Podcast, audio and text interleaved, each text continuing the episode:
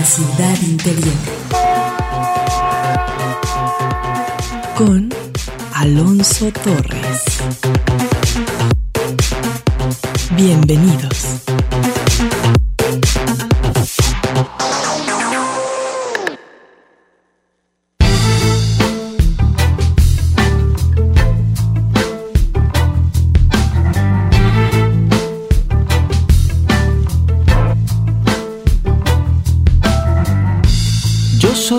Solo uno de los dos polos de esta historia la mitad. Apenas medio elenco estable, una de las dos variables en esta polaridad. Más y menos y en el otro extremo de esa línea estás tú. Mi tormento, mi fabuloso complemento, mi fuente de salud. Deseo, mire donde mire te veo, mire donde mire te veo Mire donde mire te veo.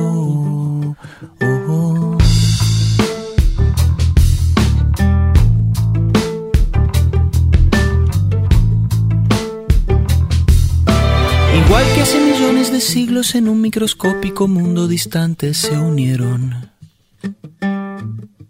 Dos células cualquiera.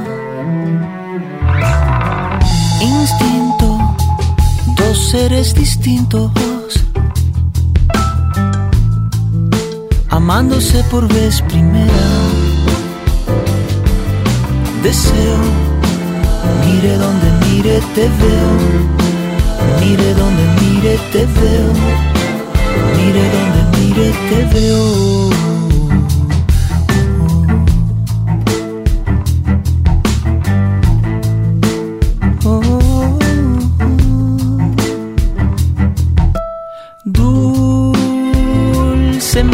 Magnetismo. Dos cargas opuestas buscando lo mismo.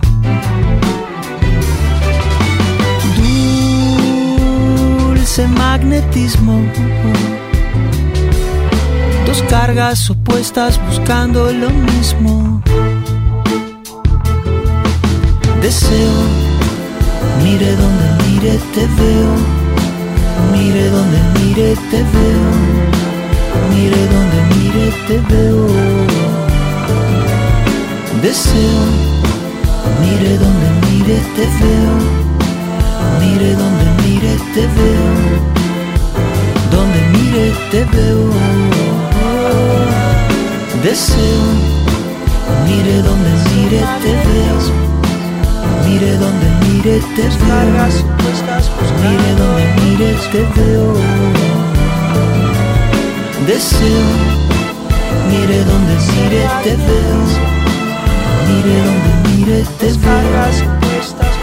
Donde mire te veo. Deseo. Mire donde mire te veo. Mire donde mire te veo. Donde mire te veo.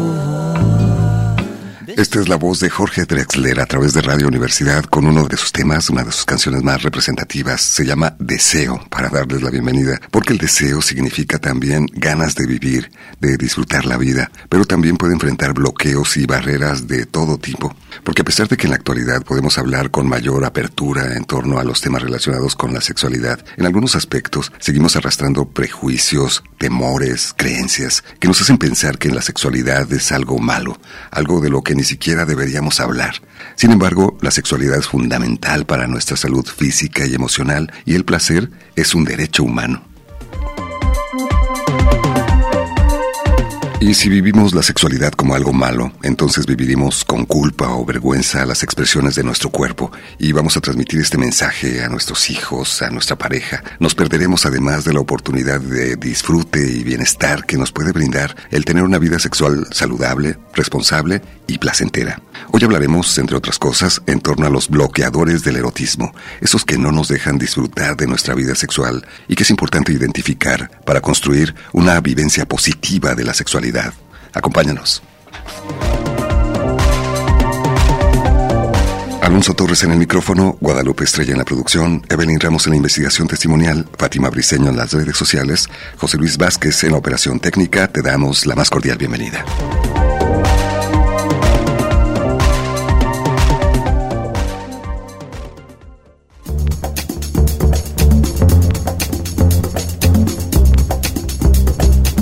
El erotismo es un fenómeno eminentemente humano, pues no se conoce que las especies animales generen y compartan erotismo, sino simplemente actividad copulatoria con fines de reproducción en la especie.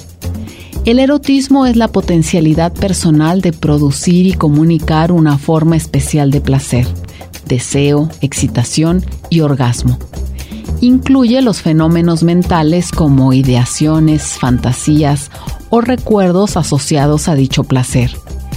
Esta potencialidad erótica puede o no incluir reproductividad y a partir de la llegada de los anticonceptivos se ha favorecido un privilegio del placer sobre la facultad reproductiva.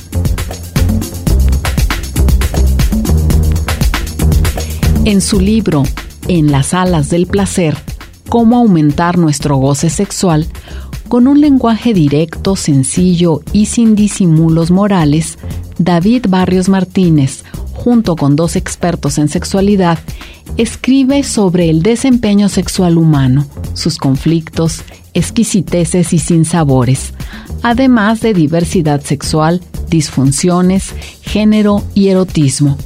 Un libro centrado en la persona y la psicología humanista respetando la complejidad e individualidad de cada ser humano.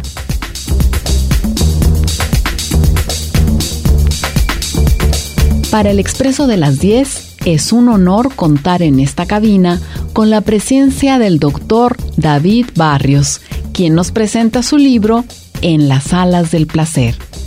Esperamos lo disfruten. Comenzamos. Doctor David Barrios, bienvenido de nuevo a bordo del Expreso de las 10. Nos da muchísimo gusto tenerte con nosotros. Todo el placer es mío, Alonso. Muchísimas gracias por la invitación.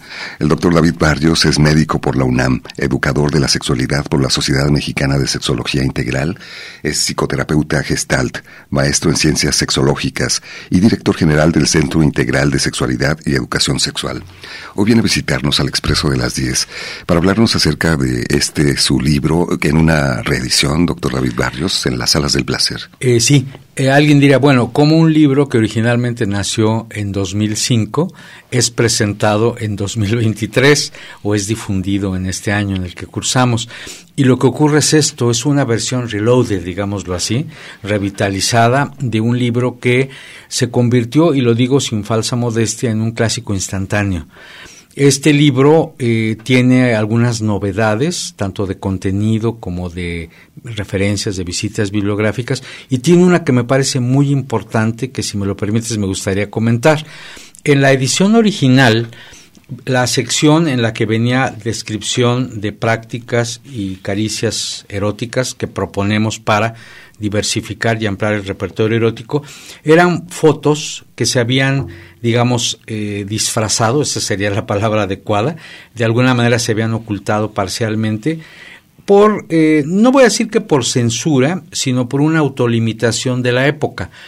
En esta edición, eh, vamos a decir, renovada de En las Salas del Placer, que es de editorial Pax, por cierto, esa sección donde hay propuestas de caricias renovadoras, estimulantes, que diversifican y que enriquecen el erotismo, ya viene con dibujos muy explícitos. Mal haríamos en estarnos actualmente autocensurando. Entonces yo agradezco mucho a la editorial Pax y sobre todo el apoyo de lectoras y lectores que a lo largo de todos estos años nos hacían esa demanda. Es decir, necesitamos ver los bonitos, necesitamos ver las caricaturas, necesitamos que sea algo explícito y así lo es. Entonces, esta, este elemento, me parece, enriquece la edición de un libro al que le tengo particular cariño. Voy a, a comentar algo que pocas veces he dicho, si me lo permites. Este probablemente es el libro sexológico más leído en México. ¿Por qué? En el año de su edición original, en 2005, una conocida empresa farmacéutica cuyo nombre no diré en este momento, eh, compró una edición muy grande del orden de 60 mil ejemplares y las fraccionó en fascículos, eh, en, cachitos, vamos a decir, en seis fascículos, para obsequiarla a médicas y médicos en sus consultorios. De tal manera que por la naturaleza de mi trabajo, donde viajo mucho en México y fuera de México, eh, es decir, fuera de la República y dentro de nuestra hermosa República. Mucha gente conoció el libro porque lo vio en el consultorio, porque el médico se lo obsequió, porque estaba en la sala de espera de alguna consulta médica y te puedo decir que si las personas lo leyeron, esto lo convierte automáticamente en un libro muy leído, muy bien distribuido. Y actualmente, en esta reedición que estamos impulsando, porque creo que merece la pena que se conozca, pues digamos que sigue teniendo la vigencia presente de la temática que originalmente planteamos en el libro. Una gran idea dividirlo en fascículos porque puede ser leído de esa manera también, ¿no? De acuerdo a tus intereses particulares. Un día te dedicas a leer cierto apartado, por ejemplo, este de las posturas sexuales. Exactamente. Otro día revisas aspectos que tienen que ver con la sexualidad en determinada edad o los componentes hormonales o las personas que viven con discapacidad, por ejemplo. Totalmente. Nosotros quisimos, y hablo en plural porque hubo dos personas que contribuyeron a este libro, la doctora María Antonieta García Ramos, la directora de caleidoscopía, y un terapeuta excepcional, lamentablemente ya no está con nosotros, eh, eh, es un terapeuta que falleció de manera, vamos a llamarle prematura, eh, Cambrón, el cual me aporta en este libro, le aporta al público lector muchos conocimientos, muchos tips, muchas propuestas sobre el derecho al placer en las personas con limitaciones observables, es decir, las así llamadas discapacidades. Eh, lejos de conculcar su derecho al placer erótico, lo que hace Javier Cambrón es plantearnos las expectativas, las posibilidades y la reivindicación de su derecho de una manera creo que inteligente y muy creativa. Entonces a mí me honra mucho que Javier Cambrón, que ya no está con nosotros, un terapeuta con ceguera, excepcional, eh, que murió muy joven, junto con María Antonieta García Ramos, hayan contribuido con sus respectivos capítulos. Es un libro que me enorgullece mucho porque, por lo que ya te he comentado, pero también porque tiene los cuatro ejes sustantivos de la sexología humanista es decir, la equidad de género, la reivindicación del derecho al placer, el respeto irrestricto a la diversidad sexual y erótica y una visión amplia de lo que es la salud sexual que incluye sí lo orgánico, pero también lo psicoafectivo y lo sociocultural. Entonces es un libro que, a mí a mí me sigue gustando y veo con placer que también a sus lectoras y lectoras les ha sido satisfactorio. Pues el día de hoy vamos a conocer parte del contenido de este libro que nos trae el doctor David Barrio en las salas del placer.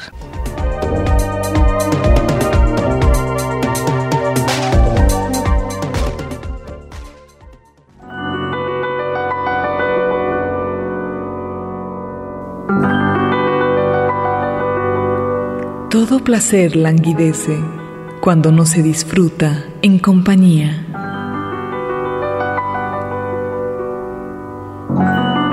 David Hume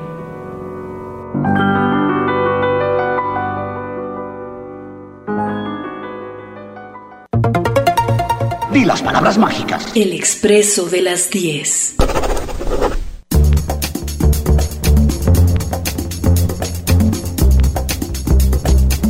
En los bloqueos e interferencias de la vida erótica, frecuentemente aparecen uno o más de los siguientes elementos. Programación rígida de las relaciones eróticas, ausencia de intimidad y privacidad, fatiga física y emocional, excesiva solemnidad en los encuentros, ideas equívocas en torno a que el placer erótico es privativo de los hombres y está vedado a las mujeres decentes, falta de consideración al bienestar de la otra persona, concepciones erróneas que restringen el placer a quienes reúnen determinados estereotipos de belleza física, preocupaciones distractoras antes o durante las sesiones eróticas y resentimientos no expresados oportunamente. En ocasiones, estos bloqueos e interferencias son solucionados por las parejas o los individuos al percatarse cómo se producen.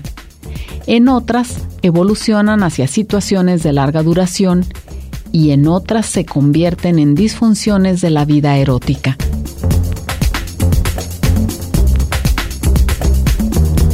Un fragmento del libro En las alas del placer, del doctor David Barrios nuestro invitado.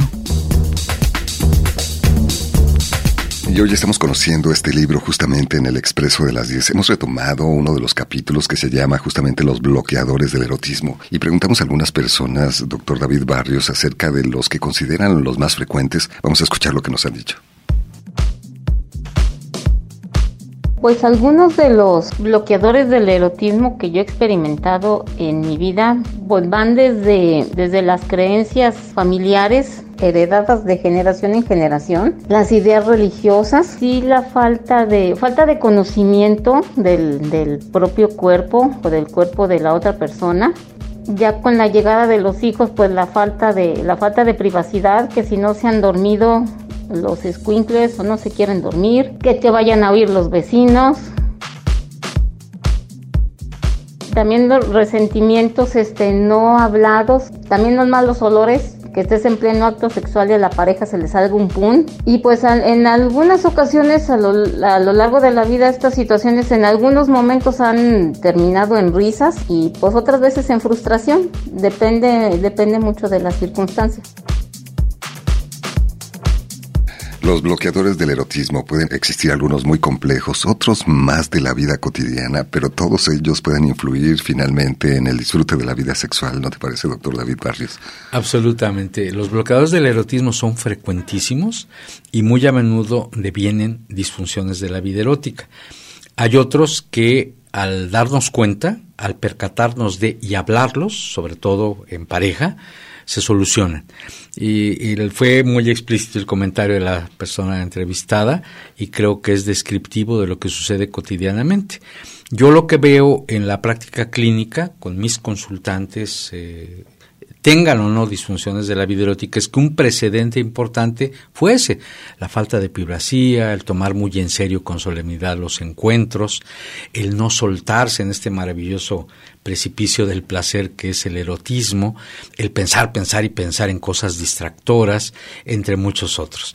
Todos estos eh, influyen de manera decisiva y tienen mucho que ver con un elemento muy importante que enfatizamos en este libro, que es la carencia de educación sexual formal. Muchos de los bloqueadores del erotismo no existirían si hubiera buena educación formal de la sexualidad, educación integral de la sexualidad, cosa que no obstante que está incorporada ya en nuestro texto constitucional desde el mes de mayo de 2019, en la práctica no se produce de manera masiva y generalizada. Me refiero al hecho de que si hubiera educación sexual formal en todos los niveles escolares, muy probablemente a mediano y largo plazo dejarían de existir estos bloqueadores, como muchas otras cosas que han sido, digamos, perniciosas en la vida. Claro, resulta que a veces no encuentras esta información ni en casa, ni en la escuela, tal vez en la Internet, tal vez de boca en boca, con información que no siempre se apega a la realidad. Así es. Internet es rico y es vasto en mucha información, pero como bien indicas, alguna es muy rescatable, basada en ciencia y en humanismo, y otra es deleznable, es basura internetica, para decirlo claramente. Y, muchas veces información. Totalmente. Muchas fuentes de información son erróneas, son fake, como hoy se diría. Y la cosa es que muchas veces eh, la gente se apoya en esas aseveraciones, o bien en personas menos informadas que, el, que la persona que consulta. Eh, de manera que son un pretexto más, creo que muy válido, para decir urge educación sexual formal en nuestro medio. Y la radio pienso que puede ser un vehículo muy importante para ello, una buena herramienta en ese sentido. Totalmente. Mira, por un lado está eh, ustedes con la responsabilidad social de medios de comunicación que al tener la apertura de un micrófono o de una cámara de tele o de un texto en un periódico, constituyen un vehículo importante entre los especialistas y el público. Pero con actitudes, con los temas que se tocan, por ejemplo, en la radio y concretamente en Radio Universidad de Guadalajara, se contribuye a ir creando un ambiente favorable para la educación sexual formal. Yo sé que colegas muy importantes de Guadalajara participan aquí en este en este espacio y qué bueno que se difundan ideas sexológicas, propuestas inteligentes en el área de la sexualidad y es un magnífico coadyuvante de la educación sexual formal. Y por otro lado estamos las eh, personas que formamos personal humano, digámoslo así, válgase el barbarismo, eh, gente capacitada en educación sexual y en sexología clínica o en terapia de pareja. Como tú sabes, yo dirijo una institución llamada CISES que se ocupa de formar personas altamente capacitadas en estos rubros, eh, la educación sexual integral, la terapia de pareja. Vamos a escuchar lo que nos ha comentado otra persona en torno a los bloqueadores del erotismo.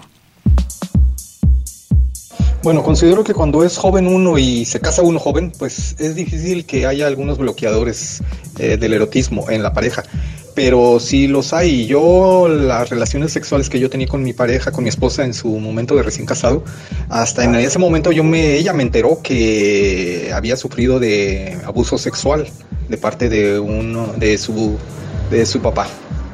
Entonces, pues ese fue uno de, los de las causas, ¿no? Que se nos, digamos que se nos dificultaba un poco.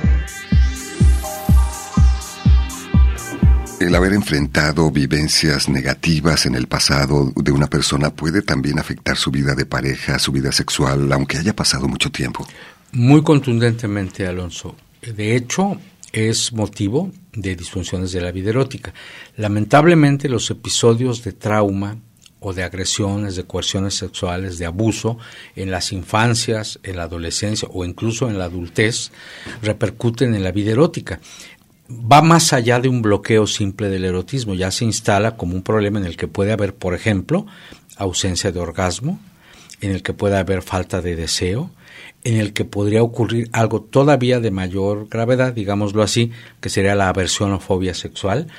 Y al hacer la historia de vida, la historia clínica sexual de esas consultantes, mayoritariamente mujeres, encontramos estos episodios del pasado que repercuten en el aquí y el ahora y deterioran mucho, mucho la vida erótica. Eh, ¿Puede en un momento dado sobrellevarse esa situación, crear una resiliencia y salir adelante a través de un acompañamiento terapéutico? Sí, eh, yo siempre he estado en contra de esa visión funesta, catastrofista, de decir, si una persona sufrió un abuso sexual, por citar un ejemplo, ya se fregó perdón por la expresión, y no es así. La experiencia clínica me indica que hay muchas posibilidades, apoyándose en la resiliencia innata de las personas, de que este acompañamiento terapéutico no solamente permita reconciliarse consigo mismo y con su derecho al placer, sino eliminar la disfunción de la vida erótica de la que se trate. Entonces, en tal sentido, yo confío mucho en la terapia e invito a las personas que nos escuchan que si se diese el caso de un episodio traumático, doloroso, violatorio de sus derechos sexuales, que no vacilen en acudir a la terapia. En la ciudad de Guadalajara y municipios circunvecinos hay terapia de buen nivel. Entonces confíen en los especialistas en este campo. Claro, y de alguna manera también recuperar esta oportunidad de disfrutar del derecho del placer y los beneficios que nos aporta una buena vida sexual. Vamos a seguir conociendo parte de este libro en las salas del placer y seguiremos conversando con nuestro invitado, el doctor David Barrios.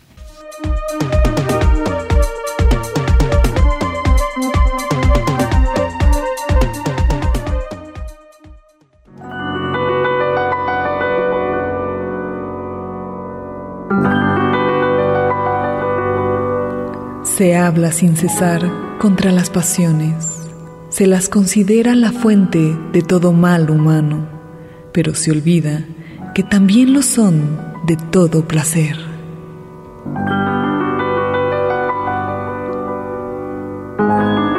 Denise Diderot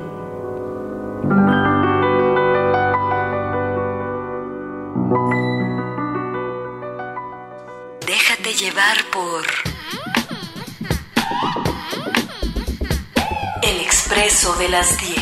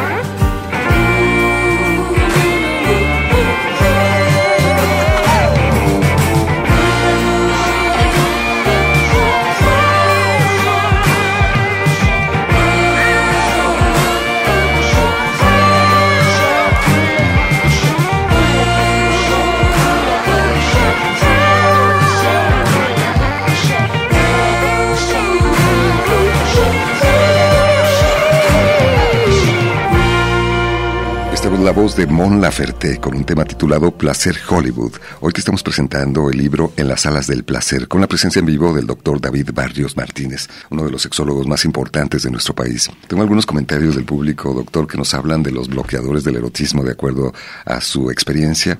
Dice Sergio, por ejemplo, un bloqueador del erotismo es el estrés y la ansiedad, muy frecuentes hoy en día, asociados al estilo de vida moderno. Algo que tal vez no siempre le damos la importancia que tiene, pero vivimos sumamente estresados de forma crónica incluso. Totalmente. Mira, hay cuatro requisitos fundamentales para que tengamos, mujeres y hombres, independientemente de nuestra orientación sexual, una buena respuesta erótica. Y estos cuatro requisitos son tener buenos niveles hormonales, tener íntegra la inervación, es decir, los nervios, los nervios periféricos sobre todo, tener el aporte de sangre indemne sin ningún daño y el cuarto requisito es muy importante, estar tranquilos. Paradójicamente, para desbordar pasión se requiere tranquilidad. Si yo estoy hecho un manojo de nervios, si estoy tenso, si estoy ansioso, si estoy estresado, nomás no hay una buena respuesta sexual. Así que me parece muy pertinente el comentario. Nos dice Gabriela también, la manera en que me criaron es un bloqueador del erotismo. Es algo malo, un tema intocable en mi familia. Las restricciones de información sobre sexualidad y de apertura sobre esta temática origina represión por un lado, pero también el vivir con miedo, culpa, angustia, inadecuación la vida sexual.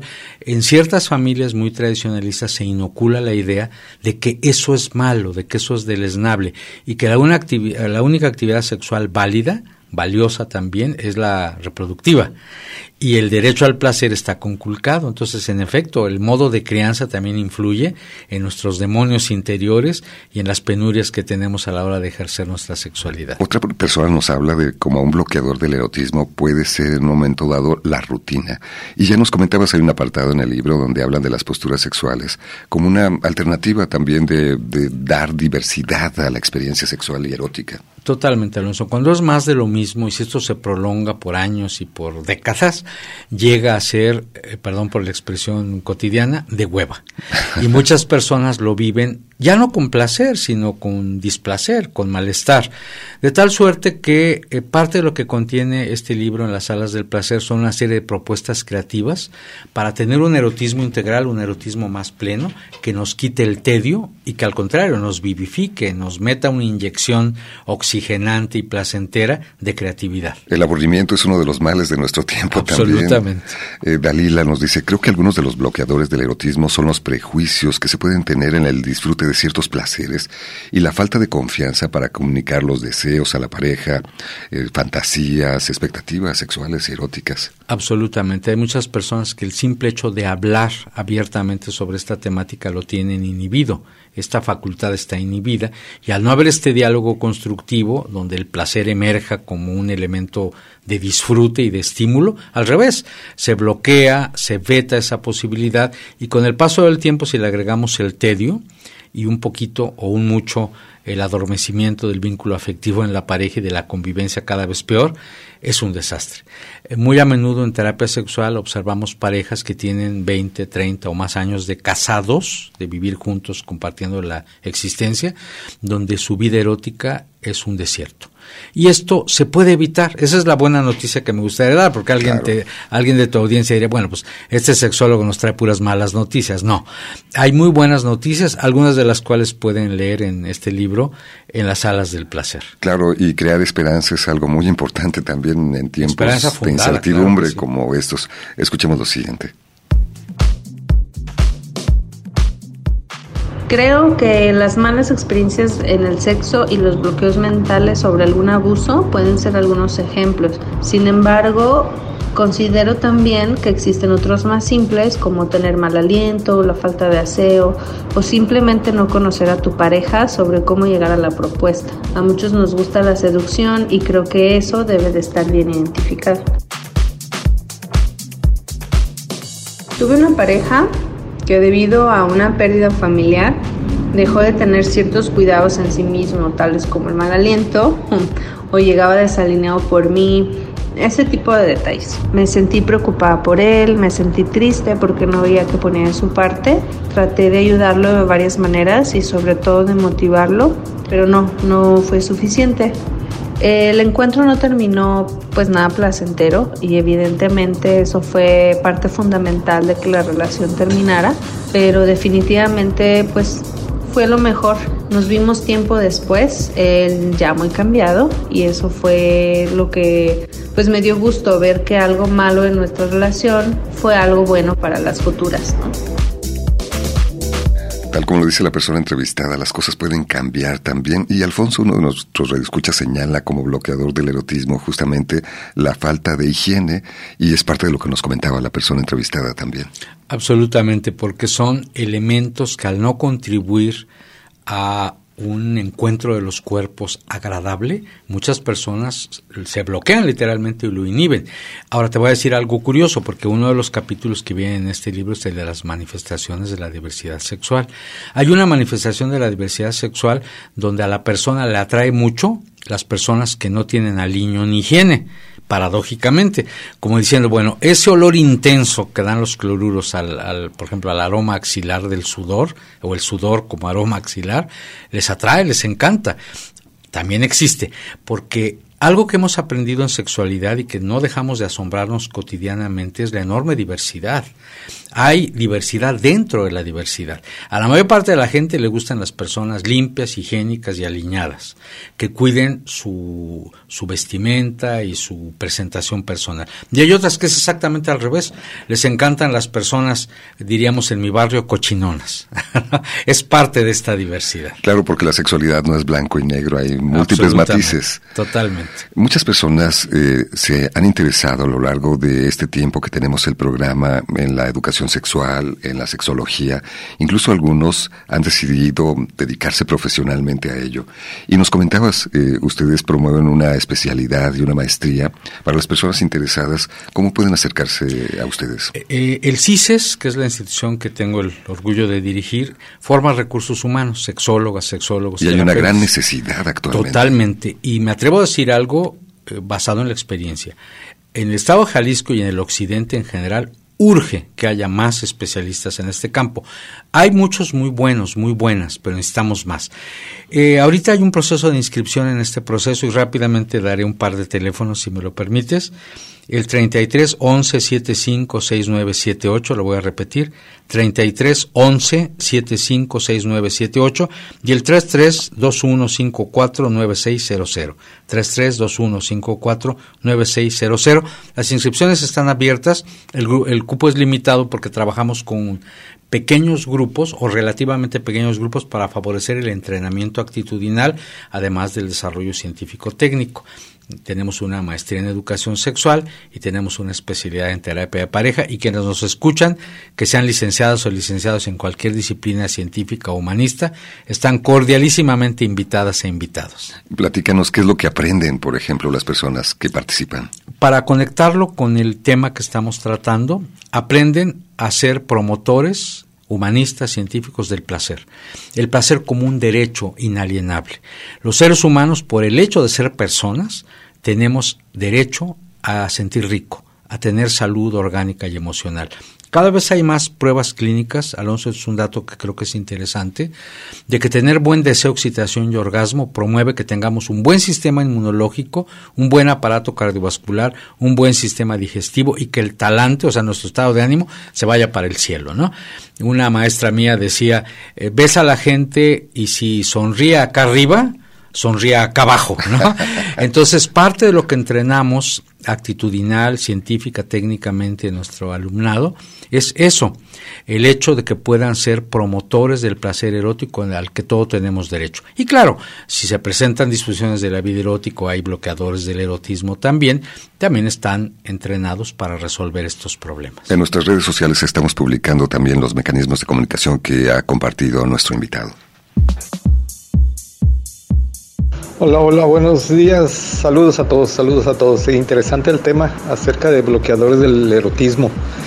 Pues, ¿qué les puedo decir? Este, cuando eh, la madre de mis hijos le apareció el cáncer, creo que a partir de esa fecha eh, ya no pude tener relaciones sexuales con, con, mi, con mi esposa en ese tiempo. Y bueno, pues creo que ese es uno de los bloqueadores principales. ¿Qué nos dices de una situación como esta, doctor David Barrios?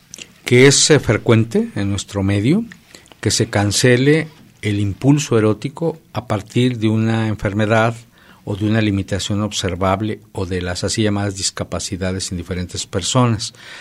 Todos y todas tenemos derecho al placer. Justamente la reivindicación de ese derecho es un elemento muy importante en la sexología humanista. Si una persona ve bloqueado su erotismo o su impulso o se abate su deseo por un factor de este tipo, hay maneras de restaurarlo. La terapia sexual individual y en pareja lo mejora notoriamente y hagas, haz de cuenta que hay una reconversión. Si algo me resulta adverso o le tengo miedo, desde una situación fisiológica como el embarazo de la pareja a una situación eh, importante en cuanto a la gravedad como un carcinoma, como un cáncer, no debería ser óbice para el encuentro de los cuerpos, no debería ser obstáculo. Obviamente sin perder de vista la atención médica y psicoterapéutica que requeriría una y otra persona, hablando hipotéticamente de una pareja. En mi experiencia personal, muchas personas reviven el deseo y por ende su impulso de tener encuentros sexuales, pese a la presencia de problemas de salud orgánico tan importantes como el cáncer. Y es que todos necesitamos de la educación sexual, personas de prácticamente todas las edades, incluso quienes viven en la tercera edad. Absolutamente.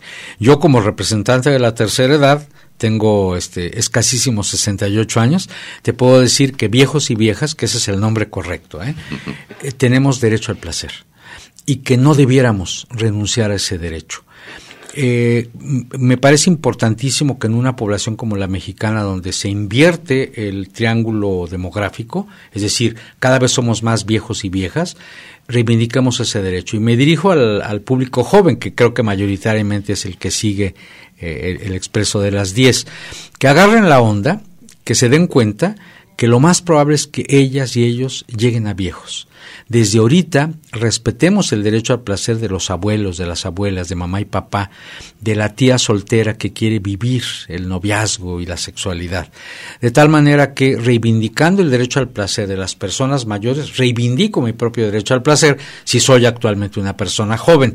Es una invitación a que reconozcamos que el erotismo no tiene fecha de caducidad. El erotismo jamás envejece. Claro, y cuestionar estas creencias que nos vienen inculcadas culturalmente en la que nos hacen pensar que el erotismo, el placer solamente coincide con determinada época de nuestra vida. Sí, las sociedades de consumo están dirigidas a potenciar o a exhibir cuerpos perfectos, musculosos. De esos que casi nadie tiene en la realidad. Exactamente. ¿no? Ni siquiera siendo de Tulancingo se tiene esa, ese estándar. ¿no? no tenemos ese estándar. Es como aceptarnos tal cual somos, modificando las cosas que se pueden cambiar y simplemente reconociendo las que no se pueden cambiar. Porque de pronto hay personas que niegan su derecho al placer si no se parecen a la estrella de cine de moda o al rockero que está alcanzando gran popularidad o simple, sencillamente a la modelo que anuncia pantimedias. Es decir, renunciemos también, eso sí, a ser esclavos de las sociedades de consumo y de los estereotipos rígidos de belleza. Una vez leí un estudio hace algunos años de que el grueso de la población del mundo apenas menos del 2% se parece a los estereotipos del cine de Hollywood. Imagínate. La mayor parte no somos así. La mayor parte tenemos canas o tenemos arrugas o somos delgaditos o tenemos sobrepeso o somos calvos o lo que tú quieras y estamos lejos de los estereotipos de belleza. No hay razón alguna para renunciar a eso, porque además hay otro factor. La atracción física y emocional no depende de estereotipos. ¿Cuántas veces no hemos amado o enamorado o vincularnos a alguien que está muy lejos del estereotipo. Entonces, ¿dónde quedó eh, el, el, juicio público de decir, bueno, no te conviene andar con alguien que no se parezca a tal estrella de cine? No es así. Los seres humanos, por fortuna, amamos y nos erotizamos con personas de carne y hueso, no con figuras simbólicas del cine o de la tele o de las revistas ilustradas. Reflexión del doctor David Barrios, que hoy nos acompaña en el programa. Vamos amigos, se terminó el descanso. Déjate llevar por... El expreso de las 10. El expreso de las 10. Un recorrido por la ciudad interior. Regresamos.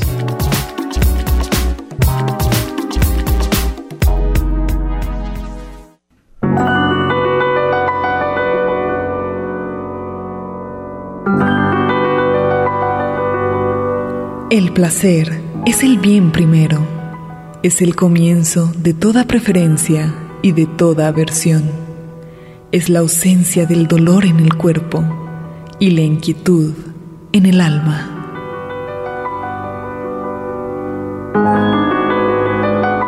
Epicuro de Samos.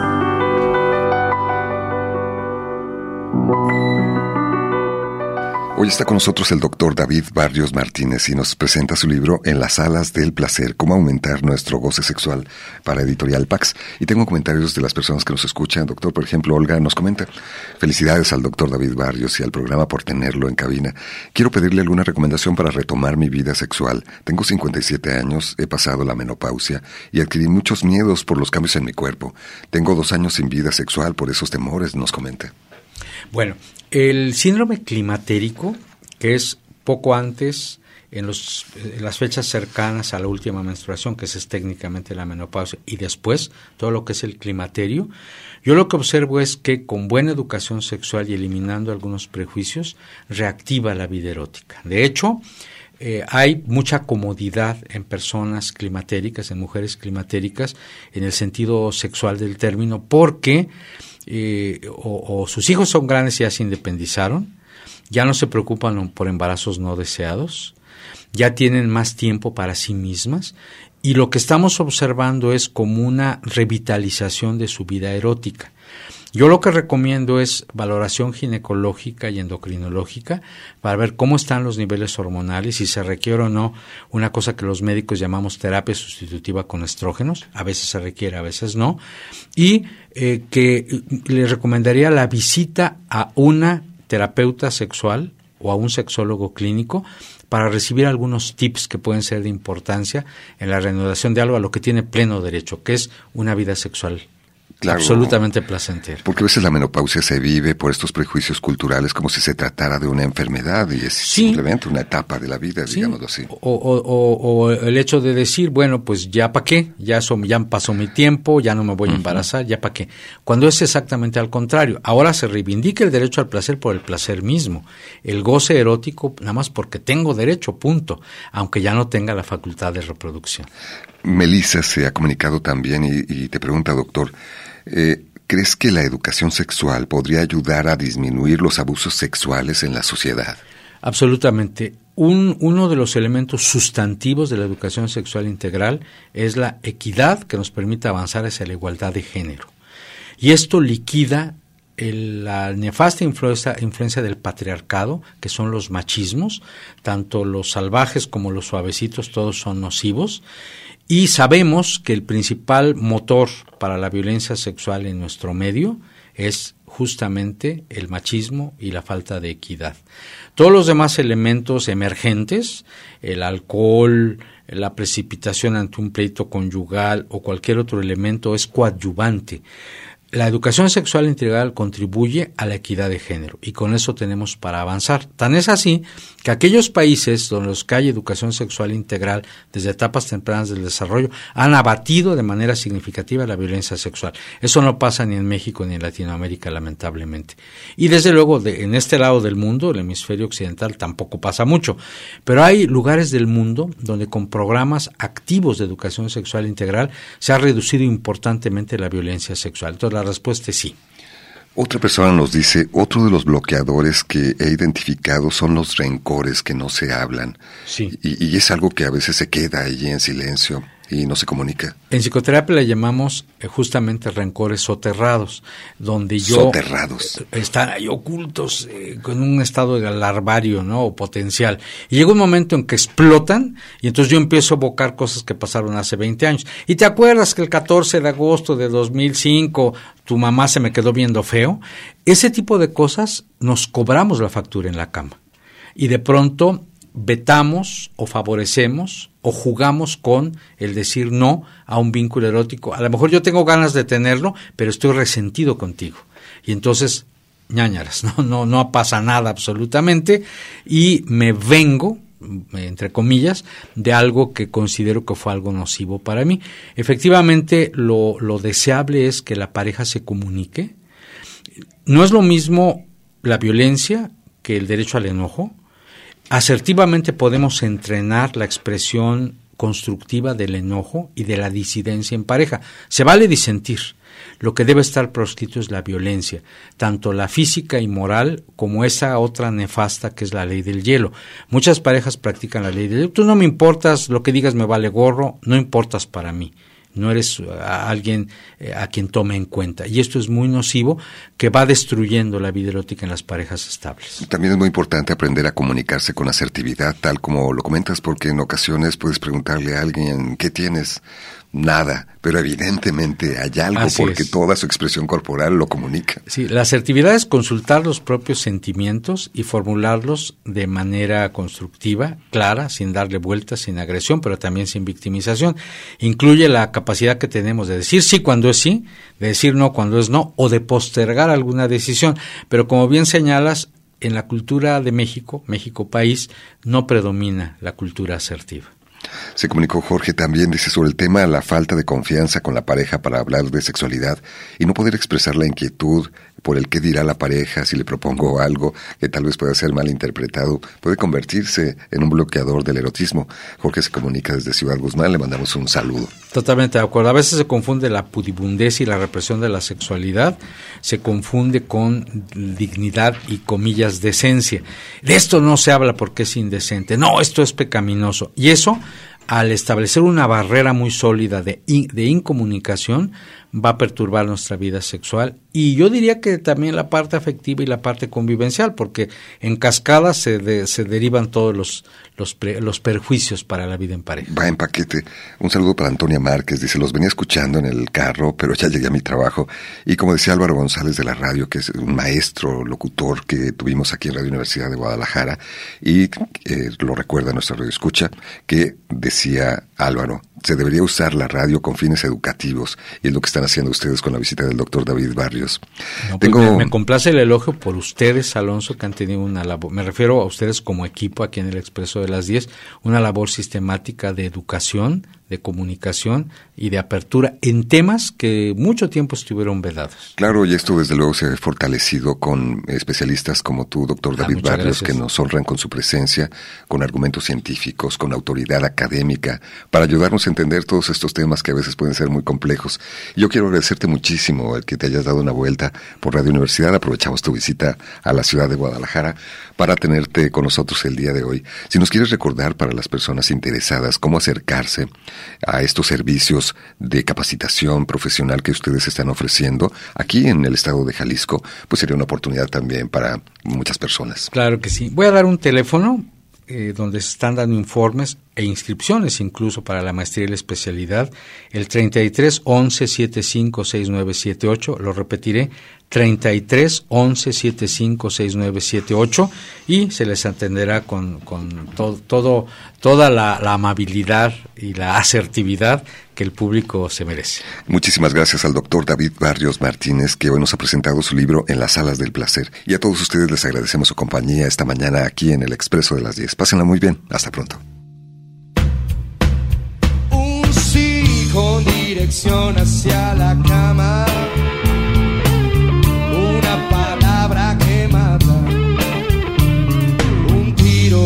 Espaldas. Directo en la soledad.